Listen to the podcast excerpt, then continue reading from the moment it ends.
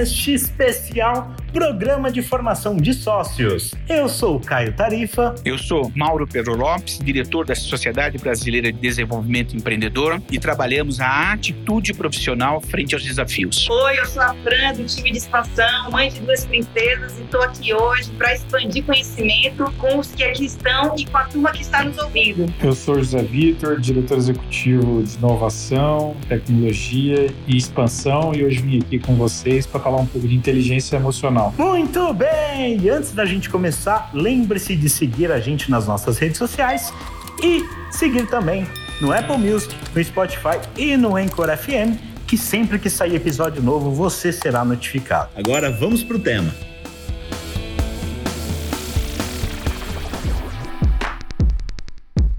Como o processo de recrutamento e seleção de pessoal tem mudado na organização empresarial, principalmente quando falamos de gestores e futuros sócios, executivos. Temos olhado ainda as hard skills ou as soft skills se tornaram mais importantes? Caio, eu vejo que esse discurso ele está sendo cada vez mais forte nas organizações, mas em algumas organizações ele continua sendo tão somente um discurso, porque a efetividade disso não é uma brincadeira não. Precisa aí de todo um pensamento estratégico por trás, precisa o envolvimento da área de recursos humanos, do pessoal da área de comunicação, porque de fato é uma mudança de cultura. Então vamos deixar bastante claro, sem dúvida nenhuma, soft skill e principalmente quando a gente fala de atitude atitudes empreendedoras é o que há no momento, mas precisam verificar se as organizações de fato estão só no discurso ou na ação. Um exemplo disso: todo mundo hoje fala que inovação é fundamental para o desenvolvimento dos produtos, dos negócios de uma empresa. Mas será que a empresa permite a questão, por exemplo, do erro? Se você não permite o erro, dificilmente vai vir um processo de inovação. Então, por trás de uma atitude empreendedora, por trás de um soft skill, que é o processo de criatividade e inovação, tem todo um ambiente organizacional que favorece esse profissional a ousar mais no seu dia a dia. Vocês aí na empresa, na Building, na Vita, vocês têm uma facilidade muito grande, porque a cultura de vocês já é voltada justamente a isso, a uma liberdade de ação muito forte e uma busca de resultado de uma forma muito efetiva. Isso favorece todo o ambiente de uma atitude empreendedora. Se você pegar os colegas que estão na tarde é, de hoje com a gente, né, tanto a Fran como o Zé Vitor, são pessoas que foram talhadas nesse meio organizacional. Eles já vieram no mercado com uma predisposição muito grande, são pessoas diferenciadas, com uma forte iniciativa, com uma forte autorresponsabilização e no seu dia a dia buscam oportunidades para pôr tudo isso frente aos seus projetos e superando seus desafios profissionais. Então aí junta-se a vontade com a fome de comer. Em profissionais bem capacitados, com muita iniciativa, com muita vontade e num ambiente organizacional que favorece e dá a liberdade de ação para essas pessoas e permitindo, inclusive, aprender através dos erros. Eu vejo também como um processo de evolução. A gente não aprende a aplicar as soft skills do dia para a noite, né? Como você falou, faz parte da cultura e cultura requer tempo. E aí, falando né, da própria área de expansão, especificamente do programa de sócio, nós também estamos aprendendo, né? Nós estamos evoluindo com relação a essa prática de soft skills. E aí eu vou dar um exemplo muito prático aqui. Se você pegar o processo seletivo do programa de sócio de 2018, a gente só olhou hard skills. Então, se você olhar o processo seletivo ano passado, foi total soft skills. A gente olhou as competências que estão dentro do programa. E uma outra evolução também, quando eu penso em soft skills, né, no programa de sócio, é que antes a gente olhava mais de 15 competências comportamentais. Hoje, né, nós temos cinco e todo ano a gente escolhe uma para trabalhar, né? Ano passado a gente trabalhou fortemente o autoconhecimento junto com atitudes empreendedoras. Esse ano estamos trabalhando a inteligência emocional e assim vai, porque não é uma coisa fácil de se praticar, né?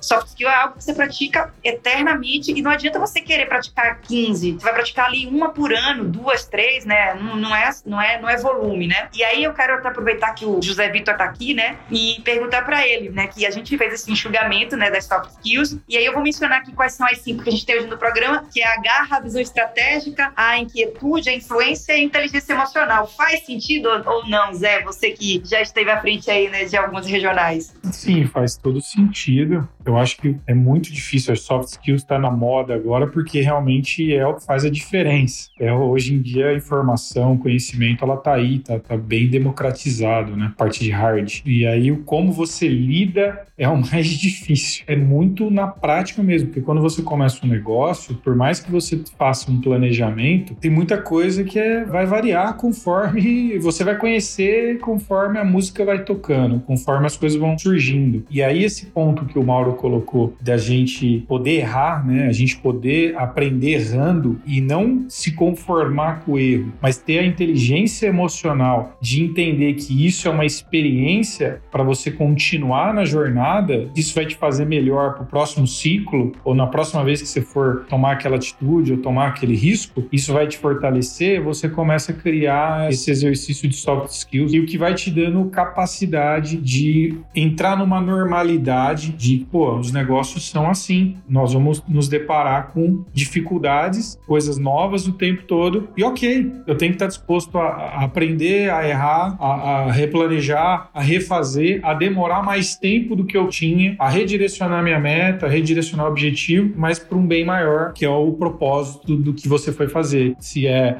abrir uma regional, no nosso caso aqui, nosso exemplo é abrir, prosperar, impactar lá uh, o ecossistema onde nós vamos empreender. Esse é o meu principal objetivo e tudo bem. E tudo que acontecer vai só me fortalecer. Estou só sendo, pegando uma das competências que você mencionou e que é a inteligência emocional, que eu acho que é uma das principais aí para você aguentar abrir um negócio hoje é, no Brasil. Eu gostaria de destacar tanto na, na fala do Zé Vitor como da Fran, que percebam que na conversa, no diálogo né, que nós estamos tendo aqui, eles já demonstram uma atitude propositiva. E a gente fala muito do comportamento empreendedor. Vamos deixar isso claro. O comportamento é a componente da atitude que é visível, mas por trás do comportamento tem um sentimento e tem um pensamento. A gente brinca, né? Quem é da área de treinamento, desenvolvimento, tudo mais, a gente fala assim: quando uma pessoa, geralmente ela tem dificuldade de fazer alguma coisa, ela não faz aquilo que precisa ser feito, ou porque ela não sabe, ou porque ela não quer. A parte da competência que tem a ver com o que ela não sabe, a gente pode ensinar, que está ligado a um conhecimento técnico qualquer ou uma habilidade desenvolvida com a experiência. Mas quando ele não quer, que é a parte da atitude, a coisa fica mais difícil. Então hoje os profissionais que estão valendo o seu peso em ouro no mercado são aqueles profissionais que antes de mais nada fazem o quê? Eles querem aprender, eles querem fazer, eles não têm medo de errar. E a partir daí eles não têm vergonha de admitir errei e começa um processo de crescimento e desenvolvimento em onde ele é o protagonista. Ele vai buscar novamente a informação, ele repensa o planejamento dele, ele faz a coisa com maior persistência, comprometimento e qualidade, ele começa a ter um refino da sua atitude profissional. E como a Fran falou também, poxa, a gente focava muito na questão do hard skill. Isso era uma competência competência técnica. Né? E primeiro vinha ela.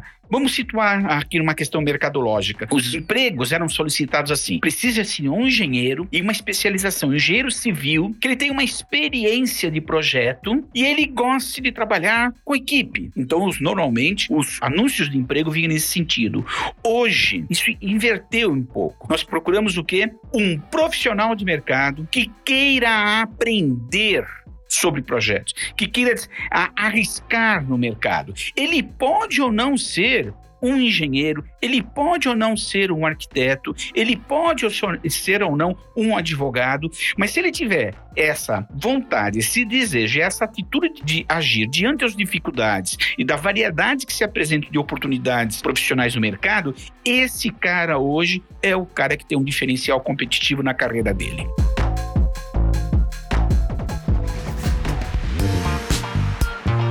Quando você fala do desenvolvimento pessoal, que eu acho que é um processo que todas as pessoas passam, isso não é diferente para os gestores. Mas tem aquela máxima: o que é mais fácil a gente ensinar? Se é uma competência técnica, você fazer uma conta, ou se é ter atitude, né? Eu parto do princípio que a gente não ensina nada a ninguém. É a pessoa que aprende. E a predisposição para aprender é o grande segredo hoje. Vamos pegar esse momento que nós estamos vivendo, um momento de pandemia. Por que, que nós estamos trabalhando e a ênfase deste ano da Build Vita é a questão da inteligência emocional? Porque a partir do momento em que ele começa a compreender, dar nome correto para suas emoções, perceber os seus sentimentos, ele consegue mudar o seu pensamento pensamento. Mudando o pensamento, ele muda o sentimento, mudando o sentimento, ele muda a emoção, mudando a emoção, ele muda a atitude. E a partir daí, ele age de uma forma mais coerente, mais condizente com a situação que ele está tendo. Então, perceba que isso é um processo de autodesenvolvimento. O que nós fazemos, junto com a Build, com a Vita, a SBDE, que é a empresa que está responsável o ano passado pela atitude empreendedora e esse ano pelo desenvolvimento da inteligência emocional, é apresentar um método, uma forma onde cada profissional vai poder fazer o quê? Descobrir como ele funciona, quais as emoções dominantes, quais aqueles sentimentos que estão surgindo e a partir daí buscando um equilíbrio para agir de uma forma mais adequada. Esse é um grande desafio e não é só um desafio de um consultor que é contratado, da organização que se predispõe a isso, mas o maior desafio é desse profissional que tem todas as oportunidades para fazer ou não isso. Então, por isso que hoje se fala tanto da questão do protagonista. Ele é o agente hoje. Ele falou do precisa-se do empregado, né? Eu acho que o nosso programa é nós precisamos de um sócio. nós queremos um sócio. E aí nós jogamos o protagonismo para as pessoas da nossa empresa e vamos dar a trilha. E vamos só colocar as barreiras para ter uma referência, mas o protagonismo, quem tem que buscar o conhecimento e aprender cada um que está no programa. Então a gente tem que parar de ter um pensamento, ao meu ver, que já foi passado. Acho que no passado se tinha muito isso, que ah, a empresa precisa me pagar uma pós-graduação. Não, gente. O que, que você quer da sua vida? O que, que você quer da sua carreira? Você quer empreender? Você quer ser empreendedor? Vai atrás. Busque suas oportunidades. A diferença que a gente está fazendo, repetindo, é nós estamos levantando a bandeira da oportunidade. Ou seja, quem está afim, a oportunidade já está à vista. Tem que se conectar a isso e ser protagonista de tudo. Eu vou jogar uma pimentinha aqui, tá?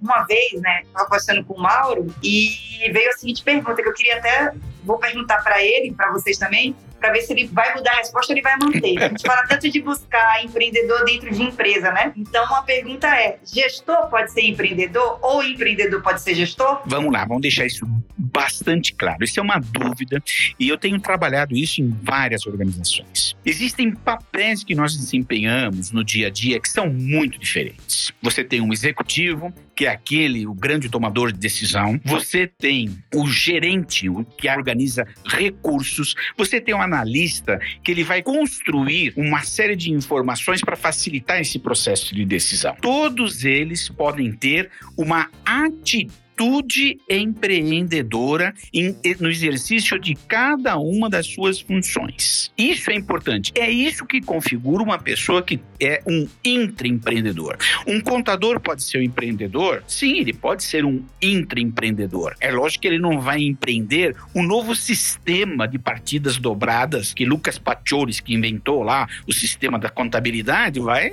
remoer lá no seu túmulo. Não é isso que eu falo de empreendedor. Mas ele pode, mediante uma análise demonstrativa de resultado, já endereçar junto com o seu demonstrativo de resultado uma conclusão, uma análise, um parecer técnico provocativo e muitas vezes propositivo. Essa iniciativa que nós chamamos de intraempreendedorismo. E isso não é só o contador, ele está misturado ao longo de todo o processo organizacional. Mas veja bem, a questão não é se a gente pode ser um empreendedor, um intraempreendedor. Sempre lembrando que o empreendedor é aquele que está à frente do seu negócio. O intraempreendedor é aquele que está à frente de um negócio que não é só dele. Então tem sim uma limitação de alçada nada aqui. E isso tem que ser muito bem esclarecido na organização na qual ele trabalha, porque o risco fica sendo da organização. O intraempreendedor ele fica meio que protegido, é lógico, ele tem uma consequência dos seus projetos com o risco, mas o risco maior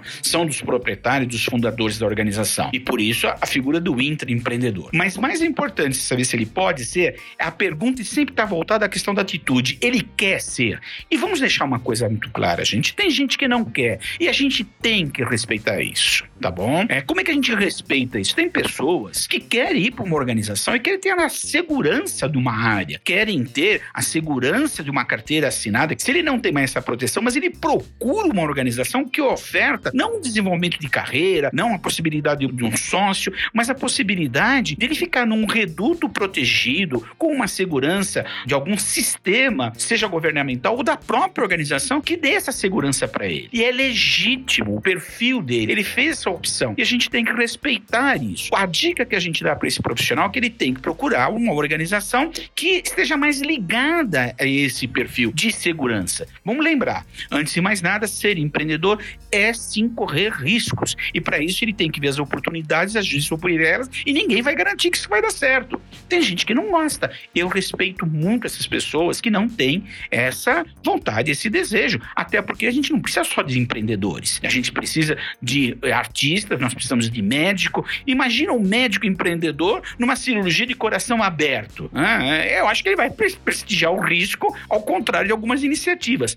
Mas ele pode ser, pode. Uma das histórias que tem é que um belo dia um médico empreendedor abriu um peito de uma pessoa, viu que tinha um coração com um furinho, e ele foi lá e meteu o super bom. O cara falou: você é louco? Ele falou: não, de qualquer jeito ele vai morrer, deixa eu fazer um teste aqui.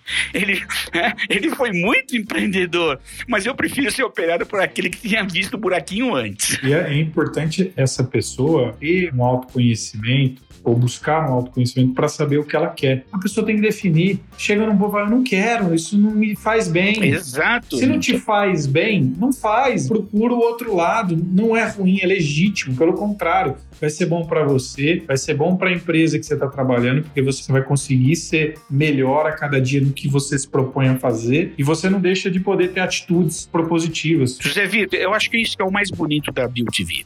Essa consciência que sim, existe um ambiente propício para as pessoas empreenderem nessa organização, mas eles também têm a consciência muito clara que eles não vão forçar a pessoa a se aviltar a ser uma coisa que ela não quer. Eu acho que esse respeito na organização é fundamental. Agora, mais bacana ainda, existe uma organização que não só respeita os que não querem, mas incentiva aqueles que querem, respalda aqueles que querem cria um ambiente de desenvolvimento. Então, assim, eu tenho orgulho quando eu falo que, de alguma forma, eu tenho um vínculo profissional com vocês, eu tenho uma condição de dar uma consultoria para vocês e passar um pouco do conhecimento que a gente possui, porque eu percebo que vocês têm uma responsabilidade muito grande ao lidar com o principal ativo de uma organização, que são as pessoas, respeitando os seus limites, respeitando o seu desenvolvimento, né? E não é à toa que ano nós vamos falar muito da inteligência emocional. Não tem hoje como não falar de inteligência emocional, onde todos nós estamos fragilizados. E não admitir isso, já começamos mal. Porque nós não somos super-homens, não somos super-mulheres, nós somos humanos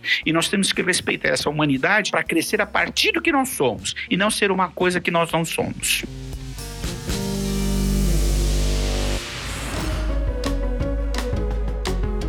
A gente trouxe aí alguns fatores que eu acho super importantes que diferenciam o empreendedor do intraempreendedor. E eu vejo, além da busca pela segurança, também uma busca pela cultura. E eu vejo que é algo que, que nós temos forte, ou pelo menos uma preocupação forte. E quando a gente fala também do PFS, há uma busca também por pessoas que tenham match com essa cultura. Ao mesmo tempo, a empresa ela tem uma fome grande de expansão. Como é que vocês imaginam que a gente, em tão pouco tempo, vá ter pessoas aculturadas ou com esse match na mesma velocidade que a empresa cresce. Não vai. é, não vai. É uma pergunta de um milhão de dólares. Eu acho que não tem. A gente cresceu até agora muito rápido, frente às, à média das empresas no Brasil, e conseguimos manter a cultura. Ora, se prende um pouco, ora a gente corre atrás dela. E, e se a gente gosta de crescer, gosta de desafio, de, de ser melhor a cada dia, a gente vai querer crescer mais. Vai ser muito muito difícil a gente querer ficar acomodado. A gente vai querer fazer cada dia coisas diferentes, aproveitar mercados diferentes. E isso vai passar por uma necessidade de pessoas mais rápido do que a cultura pode gerar. E aí nós vamos ter que correr atrás, nós vamos ter que estar preparado para isso. E eu acho que quanto mais gente da organização tiver preparado, mais fácil vai ser, porque você vai ter pontos onde a pessoa não está tão aculturada, mas você vai ter as canaletas da, do boliche ali falando: não, não, não, o nosso caminho é esse aqui, ó, o nosso grupo grupo, a gente pensa dessa forma. Como eu já vi com pessoas que iam trabalhar com a gente na regional que vinham de fora, vinham com pensamento de outras incorporadoras e a gente ia colocando na, na nossa canaleta ali dia após dia. Eu acredito muito nisso. Eu acho que você deu agora uma dica de ouro para esses jovens que estão ingressando no mercado de trabalho hoje e para aquelas pessoas que querem se perpetuar no mercado de trabalho até a sua meia idade aí. E talvez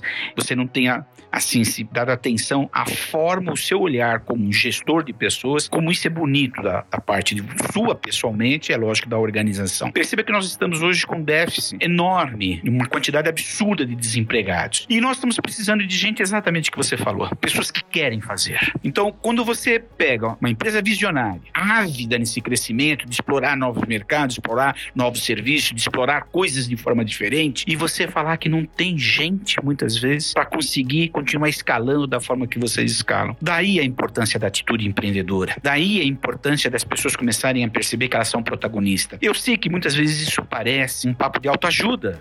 E às vezes até é. Mas é assim, cara. Essa é a nova realidade profissional que se apresenta. E a gente tem que bater palminha de pé para as empresas que estão segurando não só o mercado de trabalho, mas estão segurando o país em termos de empreendimento. E vocês fazem parte do rol dessas empresas no Brasil. Parabéns à equipe da Build Vita. Eu acho que depois dessa, né, a gente finaliza bem, né, Caio? Concordo com ambos aí de como formaremos ou ajudaremos as pessoas no desenvolvimento a tempo para acompanhar a expansão. Não é a mesma velocidade, é muito mais difícil difícil você né, é desenvolver pessoas do que abrir uma, uma cidade, mas eu acredito muito, Caio, nos valores mínimos. Como o Zé falou, leva um tempo para culturar as pessoas ou para deixar do nosso jeitão, mas essas pessoas têm que ter o mínimo de fit conosco. E o que, que eu chamo desse mínimo de fit? Gostar de gente, né? E quando eu falo gostar de gente, é respeitando as pessoas, né, com as suas características específicas, né? As pessoas são diferentes, elas vão errar, respeitar o tempo de cada um, então tem que gostar de gente. Esse é, um, é, é uma premissa, acho que é um valor que é mínimo, assim, para fazer parte do grupo, né, e de todo esse projeto. Então a gente pensa muito nisso, né? Quais são os valores mínimos que, que essa pessoa tem que ter para fazer parte do grupo e aí a gente vai desenvolvendo as outras competências. Eu acho que essa é a mais importante, eu diria. Em relação, assim, você vê o tanto de oportunidade que a gente tem, né? Por mais que a gente olhe um país onde tem uma taxa de desemprego ainda alta, mas quando a gente olha para as empresas, tem uma necessidade de pessoas com esse perfil gigantesco. Então, assim, quem é protagonista e quem buscar esses soft skills que a gente está falando aqui, muito provavelmente tem espaço de sobra, não só em empresas como a nossa, mas em outras empresas que têm um perfil parecido. Ele não vai ter problema de estar no mercado de trabalho, seja para seguir uma carreira sem riscos, vamos dizer assim, ou seja para seguir com empresas que dão oportunidade para empreender junto. Eu tenho uma visão muito clara disso, era uma coisa que lá atrás eu confesso que eu tinha tinha bem menos, sabe? Bem menos. Porque a gente é meio programado na faculdade para não ter risco. E a gente precisa desconstruir isso. Quando você vai para outros lugares aí do mundo, as pessoas são treinadas e programadas para terem risco. Então é por isso que no Brasil a gente empreende muito pela necessidade, muito menos por oportunidade, porque a gente não é treinado para isso. A gente é treinado para não errar, para fazer certinho, para ter um salário no final do mês. Não estou falando que é ruim isso, é o jeito que a gente é treinado. Então a gente desconstrói isso ao longo da vida, depois constrói de uma outra forma para começar a tomar mais riscos, entendeu? Show de bola, pessoal. Quero agradecer aí a presença de todo mundo e bora pro próximo episódio.